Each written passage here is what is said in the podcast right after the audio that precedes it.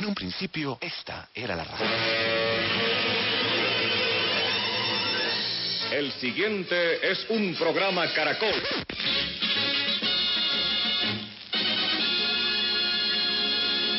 Con ustedes, emisoras Nuevo Mundo. Ahora las voces jóvenes se unen en la búsqueda de la innovación y el futuro. Nuevo Mundo, en Caracol Radio. Buenas noches para todos nuestros oyentes que nos escuchan a través de los 810 AM y 100.9 FM en la ciudad de Bogotá y a quienes nos sintonizan desde las diferentes frecuencias de Caracol Radio del país. También saludamos a quienes nos escuchan desde los aplicativos móviles y la página web caracol.com.co. Para interactuar con el programa nos encuentran en nuestra página de Facebook como Nuevo Mundo de Caracol Radio, en Twitter e Instagram como arroba Nmundo Caracol y en nuestro correo nuevomundo arroba caracol.com.co. Nuevo Mundo es un programa realizado por estudiantes de comunicación social de varias universidades en Colombia. Hoy, desde Bogotá, me acompaña Juan David Pavón de la Pontificia Universidad Javeriana y quien les habla, Catherine Huintaco de la Universidad Central. Nuevo Mundo, periodismo joven con sentido social. Bienvenidos. Los estudiantes.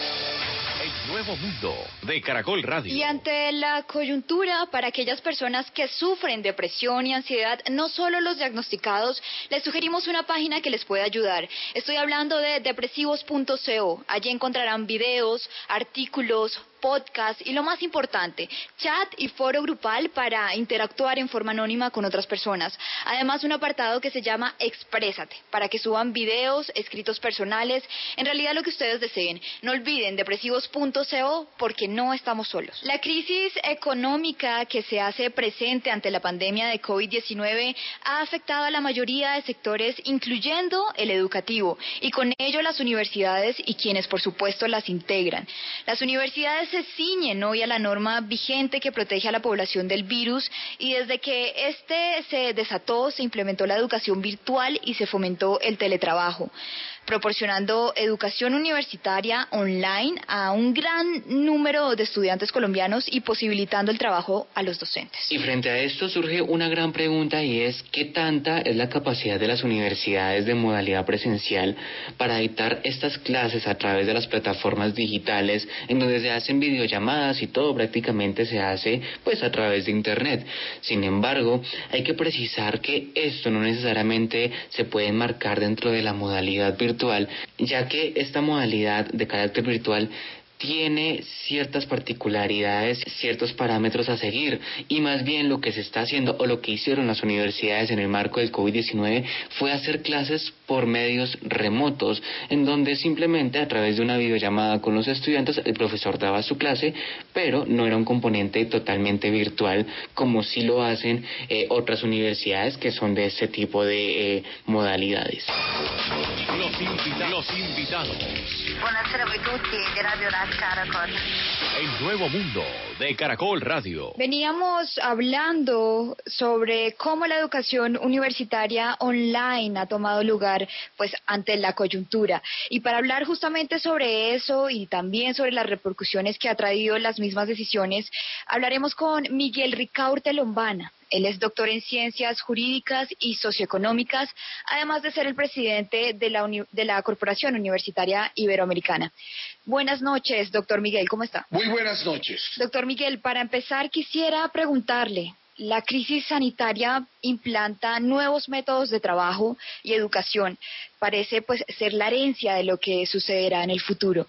¿Cree que en una próxima década la virtualidad desplace las plantas físicas, las oficinas, los edificios y el campus finalmente? Bueno, primero yo tengo la opinión de que la virtualidad eh, es una metodología que venía gradualmente tomando parte protagónica en la educación y principalmente en la educación superior. Lo que pasa es que con la pandemia actual ha tocado mm, urgentemente hacer un mayor uso de la virtualidad y eh, tanto los estudiantes como la comunidad en general se han encontrado con una metodología que ayuda, que colabora, que apoya.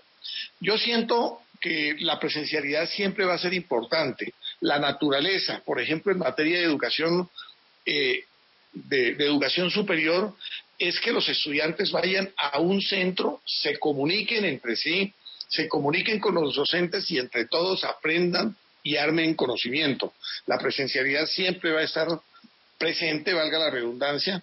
Sin embargo, hoy estamos descubriendo que hay una modalidad y que hay unas ayudas, que son las plataformas tecnológicas, que van a facilitar que esa eh, educación tenga una mayor eficiencia. Nosotros, eh, le recuerdo profesor, somos estudiantes de universidad aún, esa es la característica de este programa, y entre nuestro círculo académico se ha escuchado mucho una opinión en común entre los mismos estudiantes y es que la, gran mayoría no está dispuesto a pagar una matrícula que supera los 3 millones de pesos por semestre en una modalidad virtual pues muchos argumentan que la virtualidad no ofrece los mismos componentes que sí ofrece la presencialidad y por esta razón, entre muchas otras, se prevé un alto índice de deserción académica, lo cual afectaría el ingreso de las universidades y esto haría que se vean quizá en necesidad de reducir el personal, aumentando así la tasa de desempleo.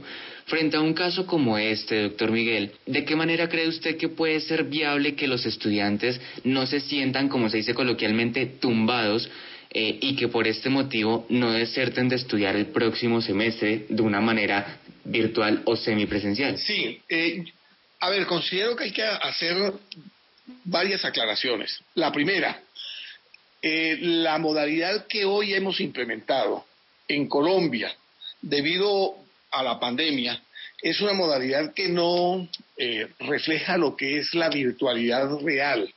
Hoy en día lo que hay es una presencialidad mediada por una eh, plataforma tecnológica. ¿Qué quiero decir yo con ello? Los, los docentes están asistiendo al mismo horario, el mismo docente. Eh, los estudiantes están eh, asistiendo al mismo horario, están cumpliendo exactamente el mismo eh, horario de siempre y se están encontrando sincrónicamente al mismo tiempo, como durante la presencialidad, lo único es que aquí, de por medio, opera una plataforma tecnológica. Eh, la realidad es que las universidades, en mi opinión, están incurriendo en costos más o menos similares, porque los docentes eh, son los mismos y buena parte de los costos son exactamente los mismos. Eh, yo entiendo que las universidades tendrán que hacer un esfuerzo como todos tendremos que hacer un, esfuerzo durante esta, durante esta pandemia, pero la realidad es que la estructura de costos eh, del servicio en las condiciones actuales sigue siendo el mismo. La virtualidad, eh, en estricto rigor, es otra cosa totalmente diferente a la que estamos ofreciendo hoy. La virtualidad supone la construcción de un ambiente pedagógico, la existencia de una plataforma eh, que permite la construcción o, una ambientación pedagógica adecuada, eh, la, virtualidad no es sincrónica, no se da al mismo tiempo, no se da en tiempo real, sino que se da asónicamente eh, la virtualidad supone plataformas especializadas, especializadas, especializadas que permiten almacenar en ella no solamente los contenidos, sino además las ayudas didácticas, las, eh, los exámenes, las pruebas, las evaluaciones, videos, eh, objetos virtuales, etcétera, etcétera. Y, bueno, y esta es una modalidad eh, absolutamente diferente a la que estamos utilizando. Entonces, lo primero es, lo que la experiencia que estamos teniendo no es virtualidad, es una experiencia valiosa, pero es una experiencia de urgencia. Segundo, los costos, los costos para la institución siguen siendo los mismos. En buena parte la estructura de costos es, está conformada por los salarios que se pagan y ellos siguen siendo exactamente los mismos.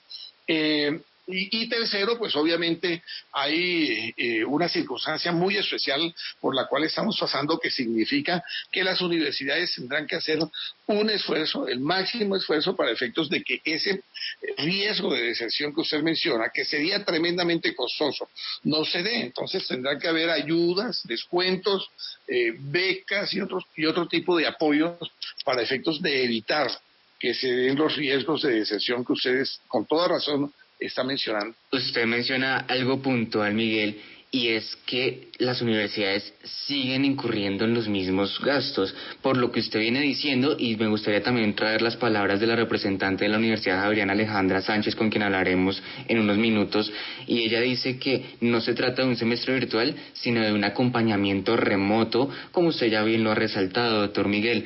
Pero entonces, eh, será un reto para las universidades, tanto públicas como privadas, en cuanto a que eh, se tengan que adaptar los programas académicos para que se pueda considerar de forma virtual o cuál cree usted que sería el siguiente paso a seguir teniendo en cuenta el contexto de la emergencia sanitaria en el que estaremos para el próximo semestre? Bueno, Juan David, esa es una excelente, excelente pregunta. Mire, lo primero, yo creo que esta es una, estamos atravesando por una coyuntura eh, que va a permanecer por largo tiempo. En otras palabras, en el próximo semestre, en el segundo semestre de este año, nosotros vamos a, continuar enfrentando los estragos de la pandemia. Eh, el Ministerio de Educación es probable que a partir de agosto comience a permitir que se den ciertas clases virtuales siguiendo unos protocolos sanitarios muy estrictos, por ejemplo, los que tienen que ver con el distanciamiento. ¿Y eso qué significa? Eso significa que durante un tiempo relativamente largo, eh, los salones en donde cabían, por ejemplo, 40 alumnos cómodamente sentados, debido a, a, los nuevos protocolos, van a ser salones donde van a poder sentarse 20 alumnos con el docente. ¿Qué sucede?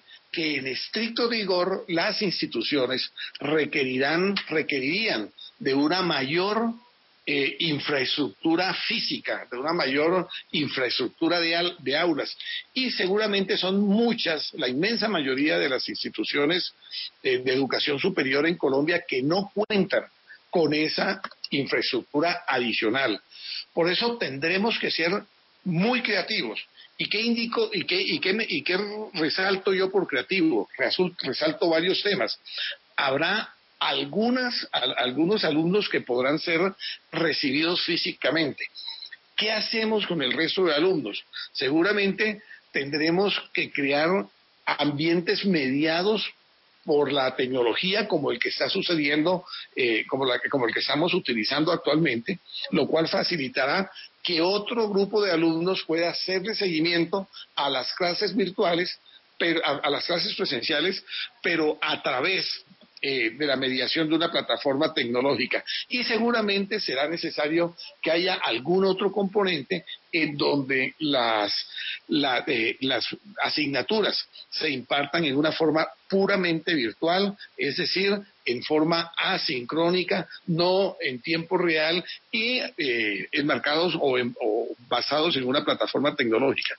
Allí las universidades tendrán como consecuencia que eh, ajustar la oferta a estas nuevas condiciones. Y aquí surge una oportunidad interesante en materia de costo de las matrículas.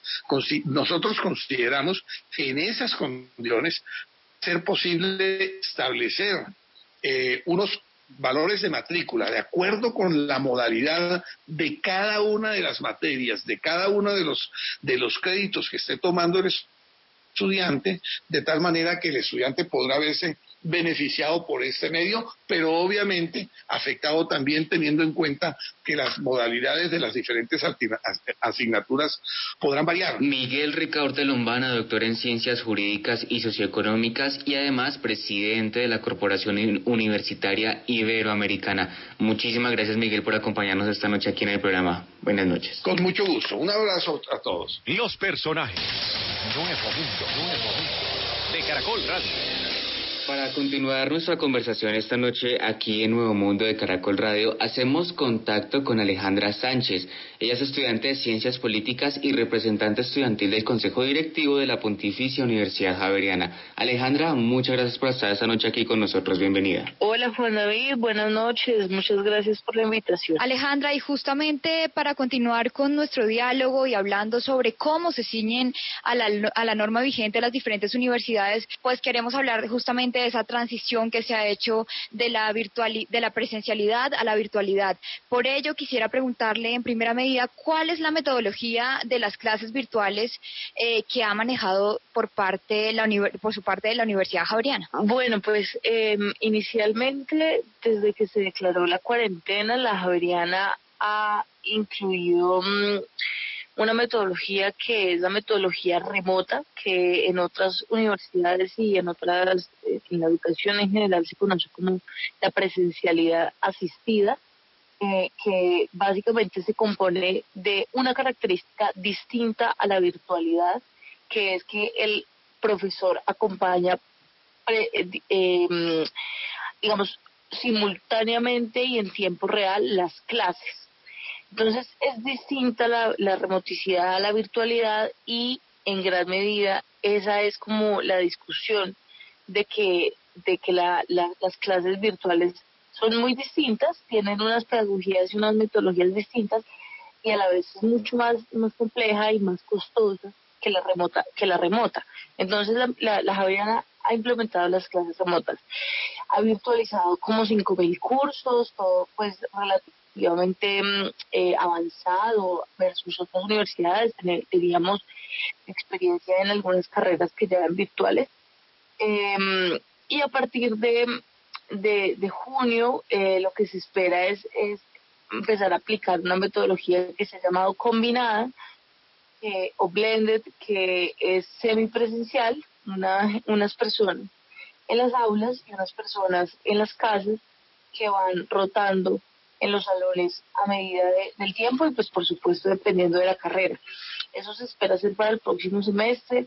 Igual pues falta esperar las disposiciones a nivel nacional que, que hayan por parte del gobierno nacional. Este programa, Alejandra, le recuerdo que es realizado por estudiantes de comunicación de diferentes universidades y yo, eh, al igual que usted, también estudio en la Javeriana y estoy un poco familiarizado con las ayudas económicas que las directivas están otorgando. Entonces, pues esto con la iniciativa también para que los estudiantes eh, no desierten en el próximo semestre. Por ejemplo, en mi programa para comunicación social para el próximo semestre, yo debo pagar un valor de 6.155.500 pesos con motivo de media matrícula. Si yo hago el pago antes del 19 de junio, eh, la universidad descontará el 5%, es decir, 307.775 pesos. Pero si yo, si yo no pago antes del 19, eh, ese descuento no lo tendría, así que me tendría que pagar el valor eh, exacto que mencioné inicialmente de 6 millones de pesos. Aún así, si de pronto yo me excedo y pago entre el 19 de junio y el 3 de julio, eh, la matrícula incrementa un 0.5%, es decir, 30.700 pesos, y si yo pago entre el 3 de julio y el 10 de julio, se incrementaría un 1%, es decir, 61.500 pesos. Eh, a través de la circular 17 del 8 de mayo del 2020, el rector manifestó que no habrá más reducción en las matrículas por cuanto la universidad destina los fondos a los siguientes gastos. El primero es a los 18 programas de becas que actualmente la universidad tiene. También destina fondos a la infraestructura del campus, al personal docente, a la generación de conocimiento, a las plataformas tecnológicas de comunicaciones y de bibliografías y al desarrollo del bienestar de los miembros de la comunidad educativa. Por esta razón, en esa misma circular, Alejandra, el rector califica como un acto irresponsable el hacer una reducción mayor de las matrículas, ya que no se podría cubrir con los gastos que anteriormente he mencionado.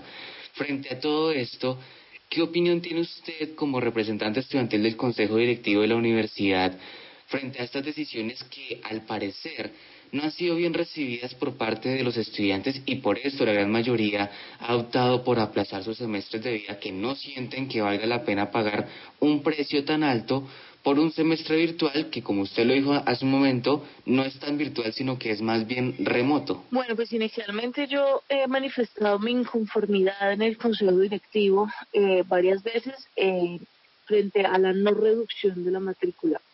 Eh, yo considero y estoy segura que es el sentir de la mayoría de estudiantes que debe ser que, la Universidad Javeriana debió haber reducido la matrícula y sería una muestra importante y grande de voluntad de que nos quiere ver ahí en el, en el campus. Eso por un lado. Por otro lado, pues no hay que desconocer que la universidad está haciendo o desplegando otros auxilios. En el marco del plan rescate, pues se están financiando las algunas matrículas hasta desde el, desde el 20 hasta el 90%, eh, que son pues créditos internos a largo plazo que no tienen intereses. Eso me parece muy bueno, me parece que es una buena opción para muchos estudiantes que de pronto puede, pueden pagar su matrícula después y que, y que pues no van a encontrar esas condiciones en, en, en ningún banco ni nada así. Sin embargo, lo que yo he planteado es que es insuficiente, es insuficiente esos recursos, es, es necesario que se haga una caracterización de todos y cada uno de los estudiantes para saber por qué razón y si quiere desertar, eh, eh, por qué razones o qué es lo que lo motiva. Y de modo que no haya un solo estudiante que, que digamos, decida desertar eh, por razones financieras o administrativas, porque ahí es donde la universidad puede entrar, ayudar a corregir algunas cosas eh, y tratar de, apoyar a los estudiantes. Es necesario que en este momento se hagan ese tipo de cosas. En otras universidades se ha hecho, eh, en la Universidad Javeriana, pues de todos modos está relativamente mm, distinta la situación financiera que en otras universidades. Tiene un pasivo muy alto por, las, por la cantidad de edificios que está construyendo, pero igual em, eh, yo, yo he insistido en que primero, pues obviamente se, se, se tratará de, aplicar ese descuento generalizado eh, para todas las fechas y dos, tratar de ampliar esos mecanismos, digamos, complementarios en, en, en materia de créditos internos, de becas, de auxilios económicos para más gente. Entonces, eh, lo que me han manifestado es que en el marco del plan rescate se van a ver beneficiadas entre 4.000 y 4.500 estudiantes, lo cual es medio de todo, pues es relativamente bueno. Eh, y pues esperamos que, que, que, la deserción no sea tan alta. Yo, yo lo que les he dicho es que es necesario caracterizar por qué la gente quiere desertar, qué razones, qué las motiva a, a no seguir y si son razones académicas, la universidad tiene que asumir esa responsabilidad y todas las universidades lo tienen que hacer de eh, mejorar y de tratar de, de buscar soluciones en este tiempo intersemestral para que pues todo el tema de la calidad de los profesores, del acompañamiento remoto, etcétera, sea de mucha mejor calidad y no se pierda ese ese ese componente. Y si son por razones administrativas, que no haya un solo estudiante que se quede sin saber que hay opciones digamos, financieras para financiar la matrícula. Vamos a una pausa de información deportiva aquí en Nuevo Mundo de Caracol Radio. Recuerden que para interactuar con el programa nos encuentran en nuestra página de Facebook como Nuevo Mundo de Caracol Radio, en Twitter e Instagram como arroba Mundo Caracol y en nuestro correo nuevomundo arroba caracol.com.co. Ya regresamos. Diseñía. Sof, sof, Nuevo Mundo. Nuevo Mundo de Caracol Radio.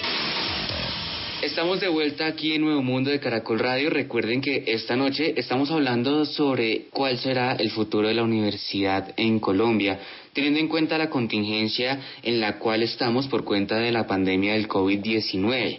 Eh, en este momento estamos en comunicación con Alejandra Sánchez, estudiante de Ciencias Políticas y representante estudiantil del Consejo Directivo de la Pontificia Universidad Javeriana, y veníamos hablando de estas ayudas que la universidad ha venido presentando y de cómo ha sido esa acogida con los estudiantes. Y hace un momento, Alejandra, usted mencionaba que, en su opinión, la universidad no ha manifestado como que quiera tenernos a nosotros los estudiantes allí en el campus. Sin embargo, ha optado como por otras alternativas, como lo mencioné, eh, varios descuentos en la matrícula del 5% si se paga antes de, de, cierta fecha y otros tipos de apoyos, como usted bien lo mencionaba, que cubren del 20 al 90% de las matrículas.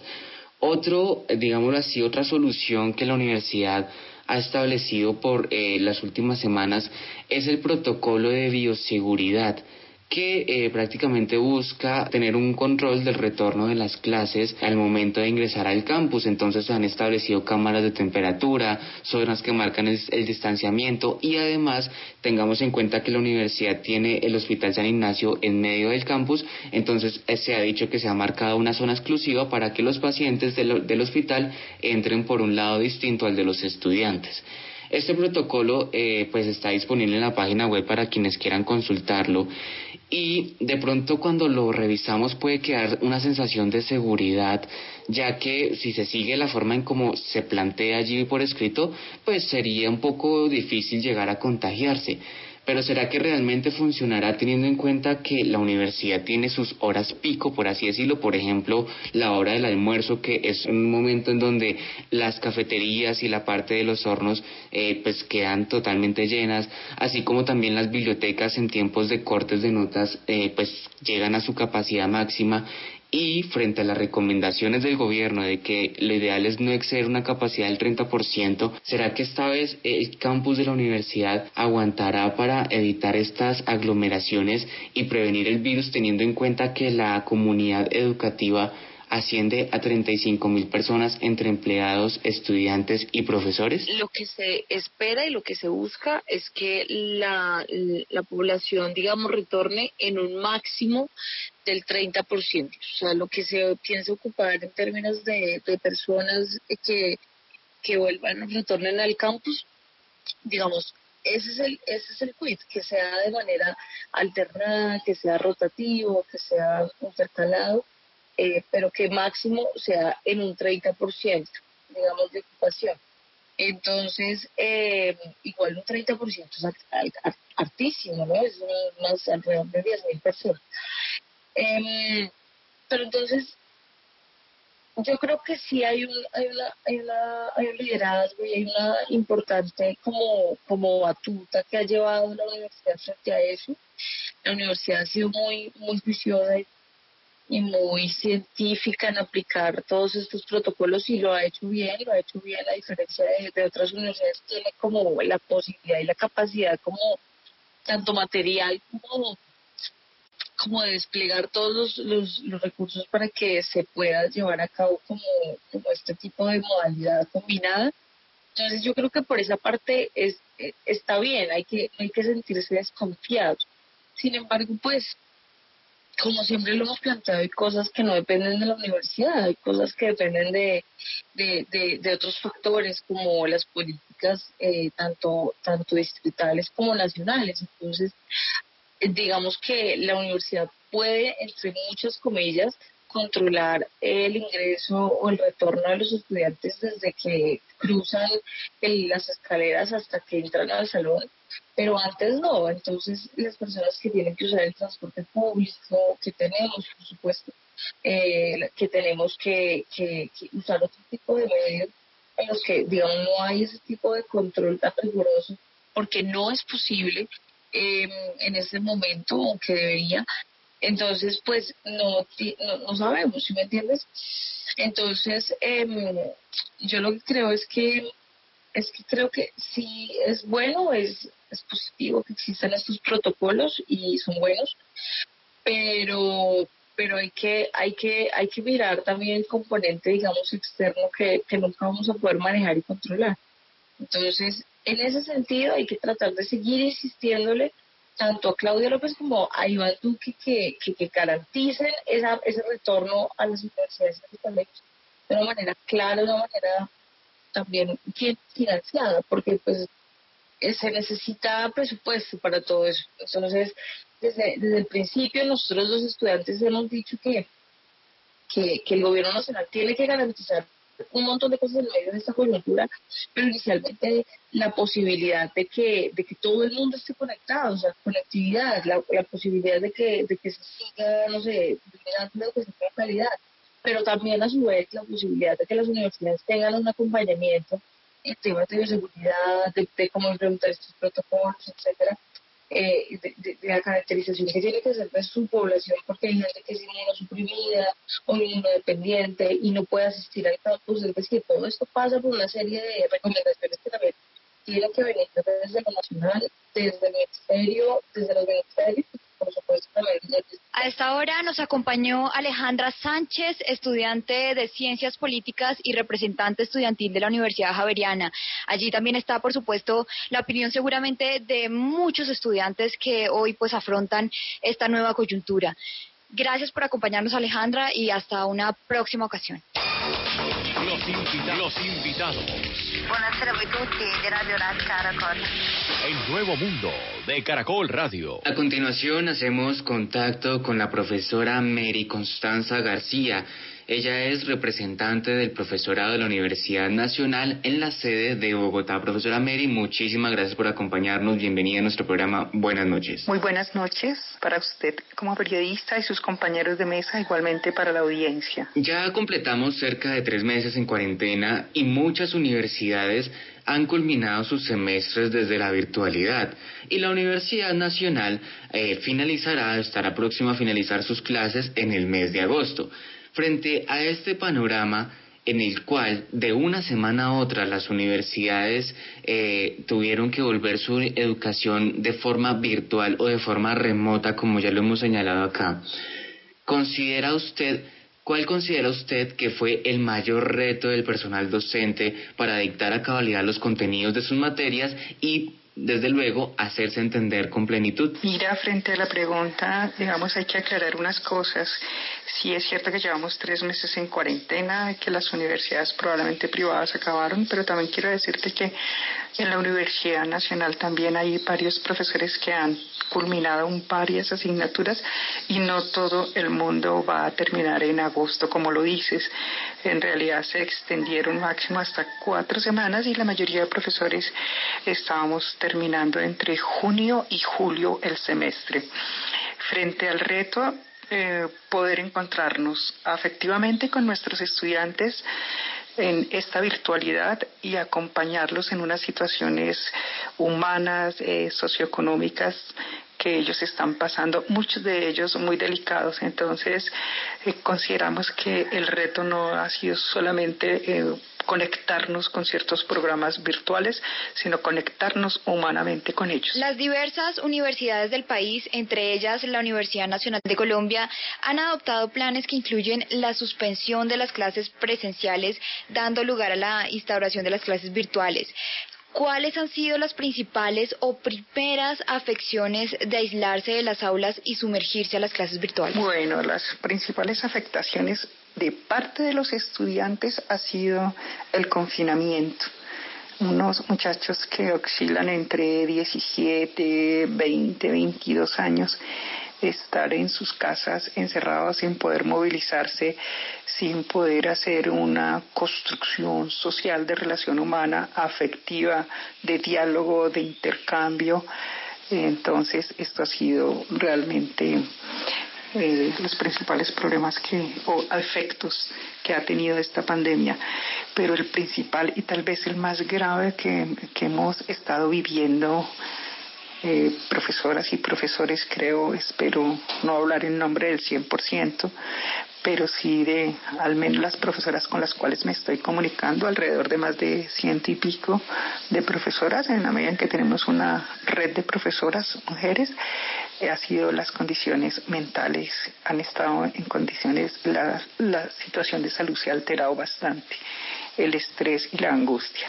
Bueno, por supuesto también tenemos problemas de conectividad, problemas socioeconómicos, problemas de tablet, problemas de internet y especialmente para la población que no es de Bogotá. Hace un momento, profesora, usted nos mencionaba que hay profesores que ya culminaron varias asignaturas de tal manera que eh, ellos estuvieron terminando entre junio y julio. ¿Cree usted que con motivo de la cuarentena los profesores han entrado en una situación de sobrecarga laboral en cuanto al desarrollo de sus funciones como docentes? Para los profesores también ha sido bastante duro eh, el impacto que hemos tenido con la virtualidad, no solamente porque no estábamos preparados, imagínense la cantidad de carreras que hay en la universidad, la cantidad de profesores, eh, hay unos expertos, muy expertos en virtualidad, ellos no han tenido problemas, hay unas asignaturas teóricas tampoco, estas no han tenido mayor problema en términos de la virtualidad.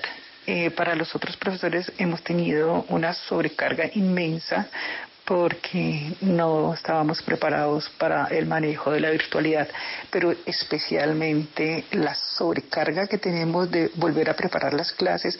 Hay profesores y profesoras que dicen que su sobrecarga se ha extendido hasta tres veces, que estamos durmiendo tres o cuatro horas. Para muchos no puedo generalizar. Mm, pero mira las situaciones en que estamos los profesores debido a esta pandemia, pues nosotros salíamos a la universidad a dictar nuestras clases y teníamos contratadas personal para que nos ayudara a hacer los servicios en la casa. En este momento estamos pagando eso y estamos además asumiendo las labores de la casa. Estamos en unos niveles de cansancio impresionantes porque nos toca eso. Alguna profesora decía yo, en mi vida tuve que aprender ahora a planchar, tuve que aprender a hacerle a mi madre el pedicure. Eh, un profesor estoy aprendiendo a cocinar estoy aprendiendo también a lavar. Entonces nos ha tocado, digamos, compartir las labores del hogar con las del trabajo. Esto se nos ha triplicado. Eh, lo hemos venido aprendiendo, estamos en un cansancio grandísimo, la verdad. También eh, ha sido un reto, hemos venido aprendiendo, se han eh, democratizado muchos aspectos en las casas, esto es interesante también mirarlo. Quisiéramos después escribir estas memorias, pero la situación sí es, sí es pesada, bastante.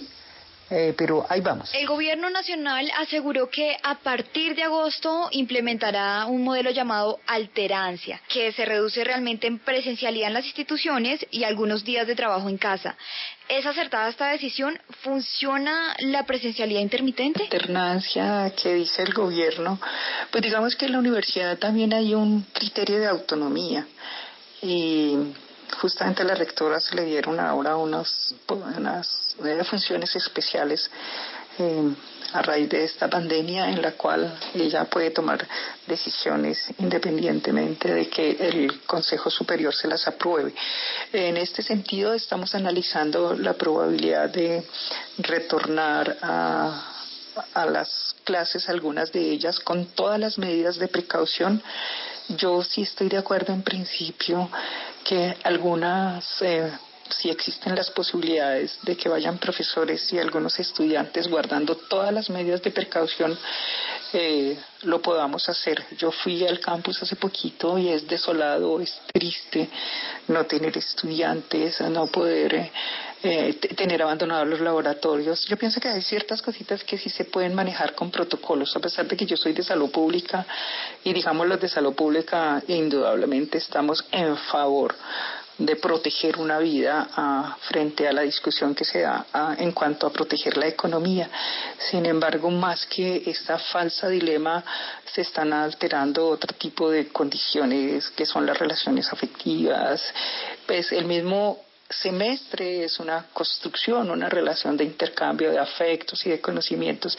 Yo sí pienso que si se puede hacer, podamos volver, volver y tomar las medidas eh, de precaución, no tanto porque el gobierno lo diga y tengamos que obedecerlo, sino por un razonamiento analítico de una comunidad pensante y autónoma. ¿Qué percepción tiene usted frente a la disposición y comprensión por parte de los estudiantes durante esta cuarentena? Hemos tenido fases. En principio, prácticamente yo te diría que el primer mes fue una tendencia, y hubo muchísimos comunicados de los estudiantes, fue una tendencia a hacer un paro virtual, a hacer una resistencia, eh, especialmente pues porque se alegó que la virtualidad bajaba la calidad enormemente, también porque tenemos otros problemas derivados de la virtualidad y y cómo son eh, los contratos que, que necesariamente hay clases presenciales. Se contrataron, por ejemplo, profesoras para que hicieran prácticas. Esto tenía unos efectos para la universidad o de sus económicos o de suspender o seguir. Entonces los estudiantes en términos generales ellos tomaban una decisión por solidaridad con aquellos profesores que probablemente les iban a, a liquidar su contrato eh, también por la calidad, pero especialmente los estudiantes a mí me tiene impactada en un buen sentido, aunque también hay que razonarlo, eh, la solidaridad de ellos. Ellos paraban porque hubo, eh, digamos, si en cada salón de clase habían cinco, cuatro o diez estudiantes que no fuesen de Bogotá y que venían de programas eh, y de sitios lejanos como el Peama o como Tumaco o como Puerto Asís o del Amazonas, entonces ellos se sentían de alguna manera culpables y responsables de que ellos sí tengan la oportunidad de, de estar conectados y sus compañeros no. Entonces yo tengo una percepción de los estudiantes muy bonita en el sentido de su gran solidaridad, de su gran comprensión. Ellos se organizaron impresionante, hicieron vacas, eh, recogieron dinero para apoyar a sus compañeros en términos de de comida y de virtualidad. Eh, ya en este momento estamos en otra fase, en una fase más de reposo, de análisis y mirar y entender que la cuarentena nos obliga a tomar decisiones diferentes.